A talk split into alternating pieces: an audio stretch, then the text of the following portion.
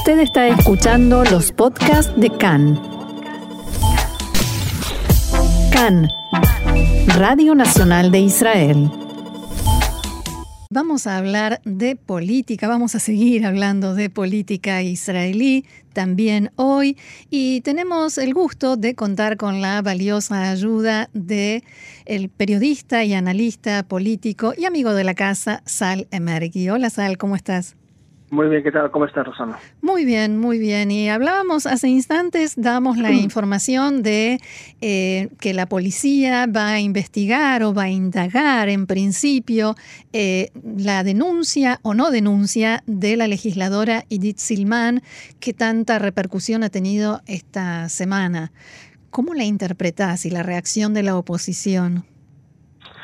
Bueno, es parte de, digamos, eh, una batalla más en esta guerra que hay realmente casi sin precedentes en la Knesset entre la oposición y la coalición. Realmente, eh, cada vez que Naftali Bennett eh, sale, sube al tril para hablar, incluso también Edith Silman, pues se puede ver el, realmente la rabia, el malestar de, de los miembros del Likud y sobre todo los partidos ortodoxos y se marca en esta en este ambiente realmente en el que se llama al presidente del Parlamento Miki Levy que es un trapo, se llama Edith Silva en todo tipo de insultos y es evidente que hay un enfado porque que evidentemente tanto Silman como Bennett como Shaquet y el resto de la bancada pues hicieron un acto que para ellos está considerado casi casi una traición al voto, pero de ahí a llegar a los insultos y las campañas en redes sociales hmm. está llegando a niveles muy, muy tan, tan, tan surrealistas que incluso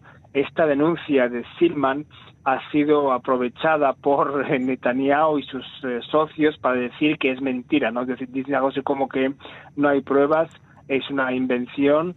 Eh, Edith Silman tienes que deciros quién ha sido y porque hay cámaras evidentemente en cada gasolinera en Modín, pero sí, es parte de esta de esta campaña y recordamos que Edith Silman no es una diputada con mucha experiencia y por tanto todo esto eh, le viene también, diríamos, eh, muy, muy, muy grande para ella, en el sentido de que incluso diputados más veteranos eh, como Mickey Levy, pues sufren. Imagínate Edith Silman que acaba de llegar. Sí, sí, además están involucrando a las familias, eh, amenazas, insultos, y han llegado a niños pequeños eh, como la, hija de Zede Belkin. O sea, la situación está complicada. Ahora, a partir de la, de la aprobación del presupuesto, algo que añorábamos y que no teníamos hace tanto tiempo, ¿Cuál te parece que es el futuro de la coalición? Naftali Bennett dijo que se va a cumplir el acuerdo de coalición y que eh, Yair Lapid va a ser primer ministro. Mm. Lapid dijo que está convencido de que va a ser así. ¿Va a ser así, te parece?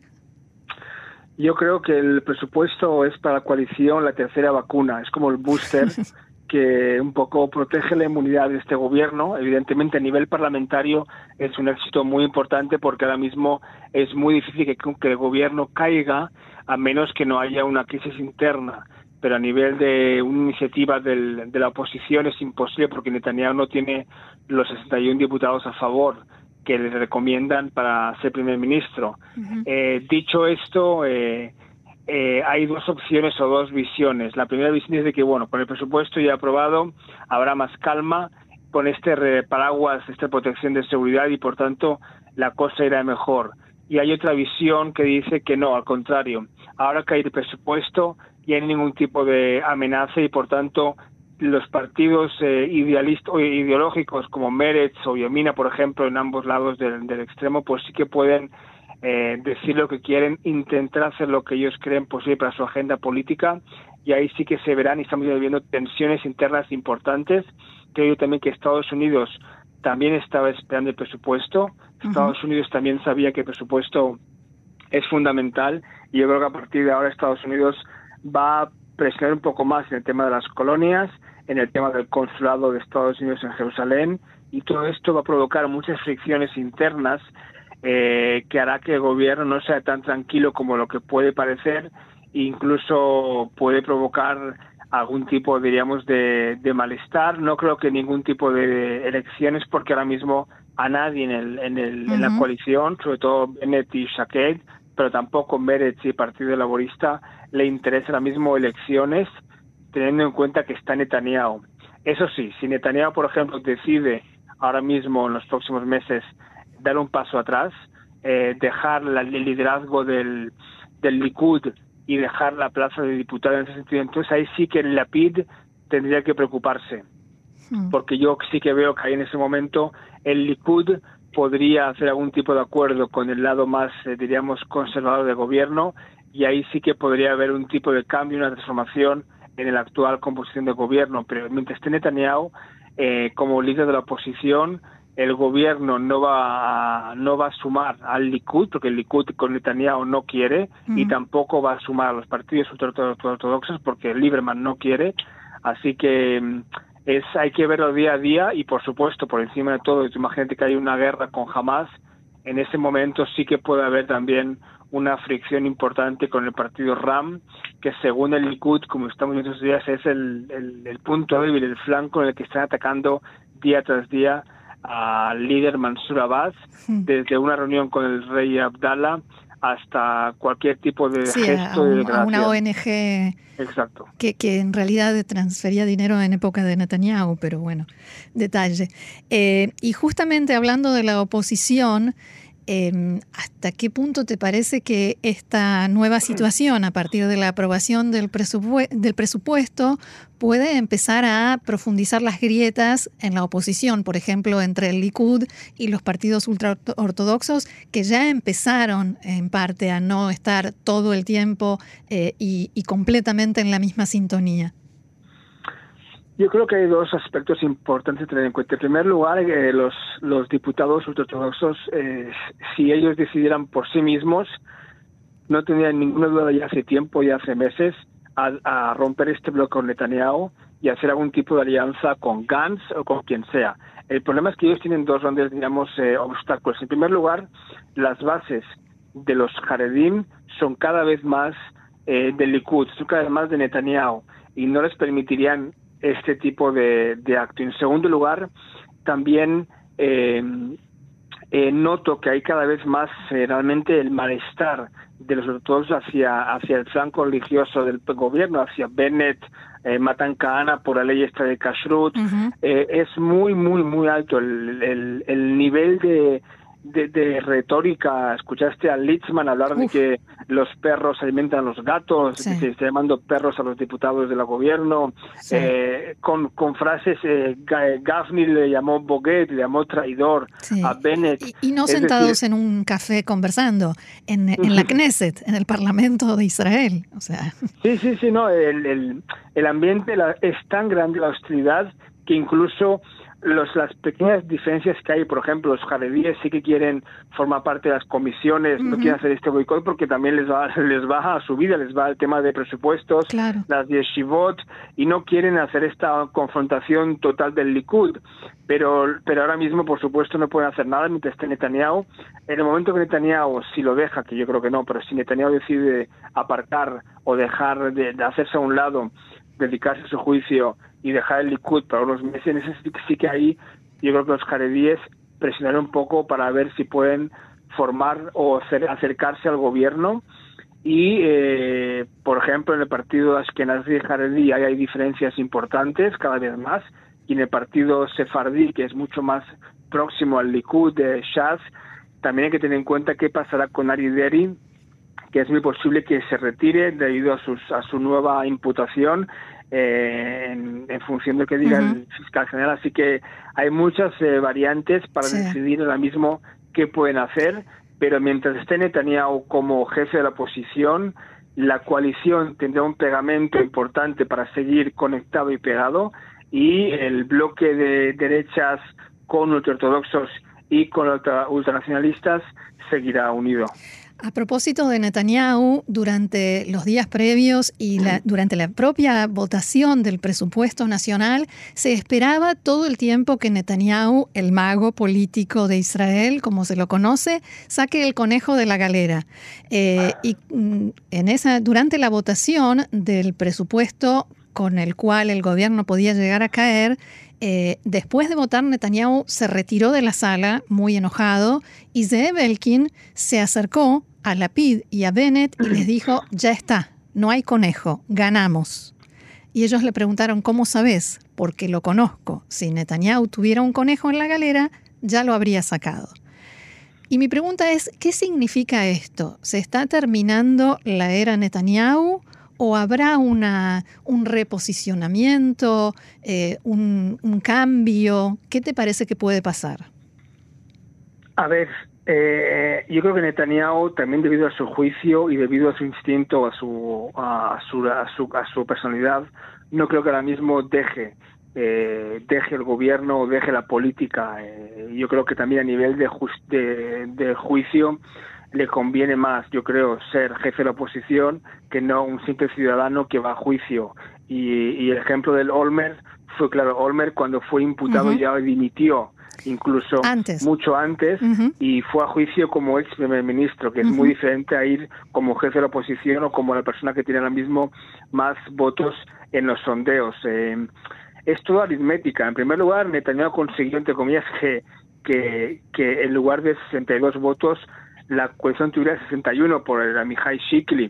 Y este conejo que estaba, que tú decías, pues por supuesto era uno de los diputados jóvenes de Yamina, para ver si podía cambiar de bando. Entonces, en ese momento sí que podría, por ejemplo, conseguir que no tuviera mayoría de gobierno, aunque yo creo que a fin de cuentas yo creo eh, que el, el partido, la, la lista conjunta árabe, haría un tipo de, de, abstención o lo que sea para ayudar al gobierno, aunque no lo desee, y no, y no ser acusado de que por culpa suya Netanyahu vuelve.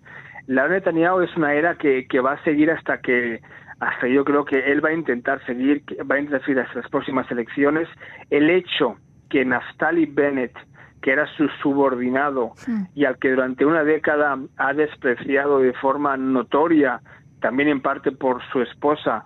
Eh, todo esto lo que hace es que Netanyahu tenga también unas ganas de incluso personales de, de, quitarle de ahí, ¿no? Entonces tú fíjate cuando habla Netanyahu con, en el Parlamento hacia Bennett, cómo le cuesta verle, cómo le cuesta decir primer ministro, casi no lo dice. Casi no lo dice. Eh, y, y, por supuesto ni se lo va a decir, el, el, el malestar que hay en el Likud es tan alto que Netanyahu también por los sondeos que le sonríen, porque evidentemente muchos de los de los votantes, por ejemplo, de Saar o de Bennett van ahora con Netanyahu, pero bueno, los sondeos tú sabes, ¿no? De aquí, a unos meses puede todo cambiar, con lo que pase o no pase. Pero no creo que ahora mismo, quien diga que Netanyahu ahora mismo está acabado, no lo creo. Netanyahu va a hacer todo lo posible ahora mismo para intentar que el gobierno caiga y, el ejemplo más claro es, por supuesto, lo de Mansur Abbas, es decir, eh, Netanyahu que negoció con Mansur Abbas para formar gobierno con él o para intentar que tenga su apoyo, le ha convertido prácticamente en un terrorista de Hamas. Sí, en el enemigo del pueblo. Exacto, entonces yo creo que Netanyahu va a intentar con su táctica de confrontación total contra la coalición, porque sabe que es una coalición muy frágil. Ten en cuenta, Roxana, que todo este bucle que hemos llegado empezó en el 2018, a finales de 2018, en diciembre, cuando Netanyahu adelantó las elecciones. En primer lugar, ¿por qué? Eh, porque escuchó que la, acusación contra él iba a adelantarse, pero también porque tenía una coalición solo de 61 diputados. Ten en cuenta que Lieberman se había ido. Entonces, con 61 diputados que tenía Netanyahu, que era mucho más homogéneo, que era el partido de Bennett, el partido con los Mutrich, con los ortodoxos, era muy difícil gobernar con 61 diputados. Imagínate Bennett y Lapid con una coalición tan, tan, tan dispar que va desde la izquierdista, casi, casi, eh, entre comillas, comunista, Gaby Lasky, hasta, la, la, hasta el que fuera ex eh, director general de las colonias, Naftali Bennett. Es decir, es una coalición tan contra natura que solo, repito, solo, solo eh, el pegamento llamado Bibi Netanyahu puede hacer que sigan unidos.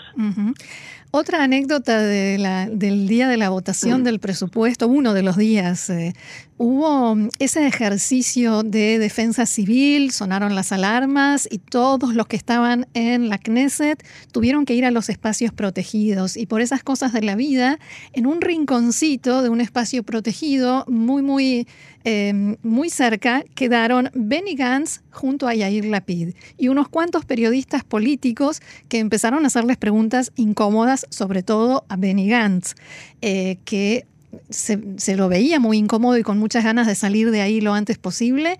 Eh, y le preguntaron en qué gobierno se siente mejor y dijo que en este, porque eh, aprobamos el presupuesto. Y después le preguntaron si la rotación se va a cumplir y se fue. No respondió. ¿Cómo te parece que sale parado Benny Gantz de todo esto y de, de, este proceso, ¿no? de este gobierno?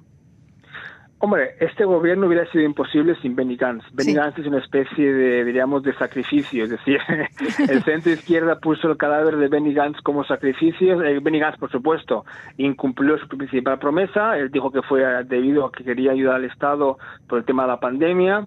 El hecho que todo el mundo está de acuerdo ahora mismo, incluso gente del Likud lo reconoce, que Netanyahu no cumplió el acuerdo por el presupuesto para que no cumpliera la rotación, eso fue un hecho que a Gantz le dio mucho muchísimos votos en las últimas elecciones. Por supuesto, eso fue la maldición para Netanyahu y eso lo reconoce ahora mismo, porque imagínate que Netanyahu ahora mismo sería ayudante o sería el primer ministro alterno, el primer ministro Gantz, pero Netanyahu tendría ahora mismo un, poder impresionante en el gobierno, con, un partido con más diputados y estaría siempre ahí, incluso estaría en Balfour, en la casa en Balfour. Y un socio tan cómodo como Gantz, ¿no? Un, socio tan amable como Gantz. Exacto. Entonces, yo entiendo que Gantz... Eh, yo creo que eh, eh, empezamos de, hablabas tú de Edith Silman y sus ataques de la derecha y del Likud y de, y de Amsal y todo este tipo de gente contra Silman, pero hay que tener en cuenta que Gantz no, con, no creo que en los últimos años haya habido un diputado o un político que haya sido tan atacado por todo, es decir, al principio por la derecha, y acuérdate que, que le llamaron que, que tenía relaciones extramatrimoniales, que, que, Irán estaba en su teléfono, le llamaron prácticamente de loco, de insano, de que no tenía eh, facultades mentales. Luego, cuando pasó, cuando pasó al bando de Netanyahu y firmó con Netanyahu, el centro izquierda le consideró prácticamente un traidor también, le criticó muchísimo, como dijo Gantz ayer, con muchísimas críticas. Así que Gantz es una persona que ha sufrido los dos tipos de ataques de la derecha y de izquierda y ahora está en el gobierno. Él siente que tiene dos diputados más que Bennett, y Bennett es primer ministro con mucha menos experiencia que él a nivel, por ejemplo, de militar. Entonces, eh, yo creo que le, le, fastidia mucho y también hablabas de la PID. Es evidente que la PID y Jans era una pareja que se va muy bien con el azul y blanco. Pero se divorciaron. claro, el divorcio fue tan duro que hay ahí que Gantz culpa a la PID de ser el responsable de todos esos ataques contra él y, de repente Gantz puede ver ahora, imagínate, de aquí pocos días, muy pocos días, Gantz tendría que haber sido primer ministro. Sí, la semana que viene, sí. Exacto, y lo que, va a ver, lo que ve es que Bennett es primer ministro y que Lapid, su rival en, en, su rival en el centro, lo puede ser seguramente eh, después de Bennett. Así que él dice que él está, siempre, tú, tú, lo sabes, ¿no? En la prensa israelí se habla mucho de, su cara triste, de su cara de enfado, y es verdad, entonces tú fíjate cuando está en el Parlamento, Bennett, eh, Lapid, incluso Sar, entre ellos se, hablan, se ríen, y Gantz ahí está en la esquina un poco así, con cara larga. Pensando, pensando, yo creo que yo creo que si metieran la cerebro de Gantz lo que Gans dice, ay Bibi, Lama, Lama, ¿por qué Bibi? ¿Por qué vives? ¿Por qué no aceptaste, por qué no cumpliste el acuerdo? Eh, así que yo creo que, pero creo que ya un poco se le está yendo, en el sentido de que al principio sí que era un malestar importante. Yo creo, es más, creo que, que si fuera solo por, por Gans, solo él mismo, no descarto que, eh, que se planteara ser primer ministro con el apoyo del Likud y de la derecha, pero Gantz sabe que muchos de sus votantes no se lo perdonarían y tampoco tiene ahora mismo en su en su en su partido los los diputados tampoco se lo le dejarían hacerlo. Pero Gantz a nivel personal yo entiendo que debe estar y estuvo frustrado pero bueno como ministro de defensa también tiene mucho mucho poder y fíjate que cada vez que habla o dice algo o hace una visita parece prácticamente un ente aparte, es decir, eh, no, habla con, no, no, consulta mucho con Bennett, es decir, que él intenta marcar su territorio de que él es el que manda en temas de seguridad y que y que los demás son menos importantes que él, pero bueno, a fin de cuentas es uno más de la coalición, claro. que es muy importante. Muy bien, Sale Mergui, periodista, analista, político. Muchísimas gracias, realmente muchísimas gracias por este rato con nosotros y por todo este análisis. Y será hasta la próxima. Muy bien, chao, chao, un abrazo. Chao, shalom.